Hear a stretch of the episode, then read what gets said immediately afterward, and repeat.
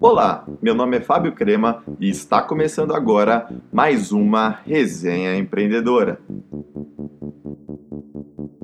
Três dicas para otimizar o seu tempo. Dica número um: tenha sempre uma rotina definida. Que horas você vai acordar? Que horas você vai almoçar? Que horas você vai dormir? Tendo uma rotina definida, você evita atrasos, evita estresse e ganha muito mais tempo no seu dia.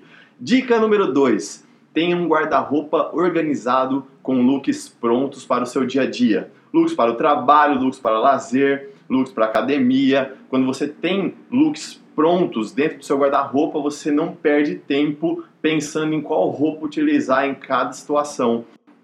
As pessoas gastam em média de 20 a 50 minutos só para decidir qual roupa utilizar em cada ocasião.